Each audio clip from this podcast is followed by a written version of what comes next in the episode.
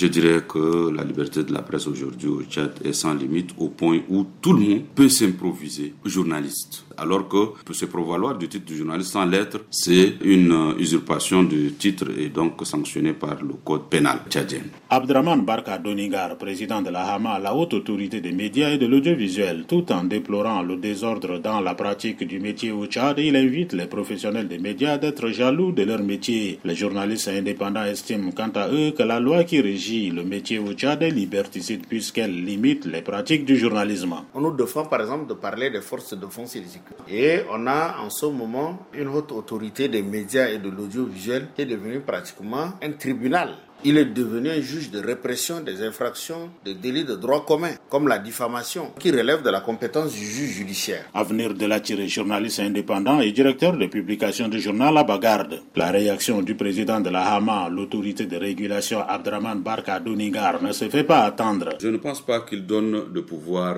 judiciaire à la Hama, non. La Hama sanctionne préventivement pour des cas graves. Mais ces décisions sont susceptibles de recours devant la plus haute juridiction. Jusque-là, nous n'avons amendé aucun média pour certaines conditions. Si seulement c'est le juge qui intervenait sur la plainte surtout de l'État, ils allaient être sanctionnés lourdement parce qu'ils n'avaient pas pour la plupart la qualité de journaliste professionnel. Et ils ont commis de fautes en utilisant juste un moyen de communication, que les gens comprennent que parfois c'est dans leur intérêt que la Hama était intervenue. S'agissant de la liberté de la presse au Tchad, les organisations professionnelles des médias estiment qu'elle est utopique sous le régime de transition. Pour la présidente de l'Union des femmes professionnelles de la communication du Tchad, Ali Sadia Ali, le Tchad a des beaux textes qui consacrent la liberté de la presse, mais l'application pose problème. Il y a des journalistes euh, qui sont parfois menacés, tabassés. Malheureusement, cette année, au cours d'événements qui ne sont pas liés directement à l'exercice de, de la profession, on a perdu aussi des professionnels. Je pense qu'il n'y a pas de liberté totale mais nous devons faire en sorte qu'on puisse avoir le plus de liberté possible pour pouvoir exercer, aussi bien sur le plan de texte que dans la pratique. Le président de l'Union des radios privées du Tchad, Sony Mekondo, déplore le manque d'accès aux sources de l'information qui, selon lui, est un fondement même de la liberté de la presse. Il faut le dire sincèrement que les journalistes ont tellement de difficultés